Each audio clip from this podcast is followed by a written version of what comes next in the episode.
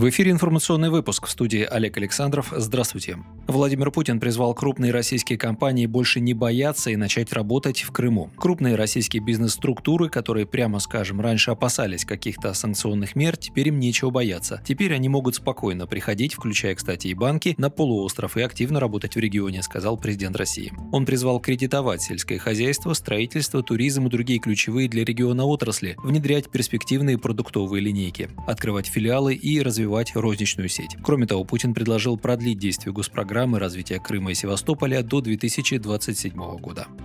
Меры поддержки бизнеса и граждан в сфере занятости приобретают конкретные черты. Как сообщила первый замглавы Минтруда Ольга Баталина, антисанкционный пакет будет состоять из трех блоков. Они касаются и поддержки безработных, и помощи перестраивающимся компаниям. Речь идет о превентивном сохранении занятости на предприятиях, где возникает угроза высвобождения работников, поддержке и содействию активной занятости тех граждан, которые в силу объективных причин уже стали безработными, а также помощи предприятиям, которые столкнулись с разрывом производственных цепочек. Баталина подчеркнула, подчеркнула, что ведомство ведет активный мониторинг рынка труда. По ее словам, массовых сокращений не произошло. Компании или пока лишь заявляют о простое, или уже взяли паузу для перенастройки, но увольнений не допускают.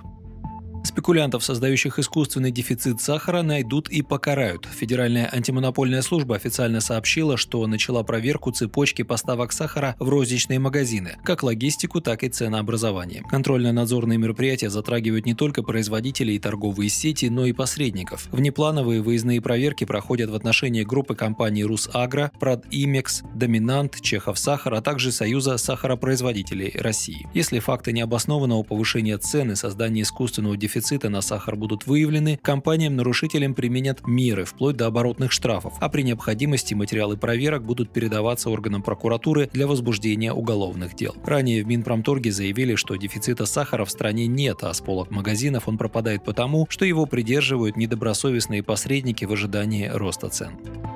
Минобороны России опубликовала документы, подтверждающие участие США в разработке биологического оружия на Украине. По данным ведомства, американские деньги получали украинские военные лаборатории в Киеве, Одессе, Львове и Харькове. Эти биолаборатории были выбраны как исполнители проекта по изучению возбудителей конго-крымской геморрагической лихорадки, лептоспироза и хантавирусов, поскольку эти патогены имеют природные очаги на Украине и в России. В ходе реализации проектов были выделены шесть семейств вирусов, включая коронавирусы, и три вида патогенных бактерий, возбудителей чумы, бруцеллеза и лептоспироза, быстро передающиеся от животных к человеку и устойчивые к лекарствам. Таким образом, на Украине культивировались вирусные эпидемии среди людей и домашнего скота, которые можно было бы замаскировать под естественные вспышки заболевания, сообщает Минобороны.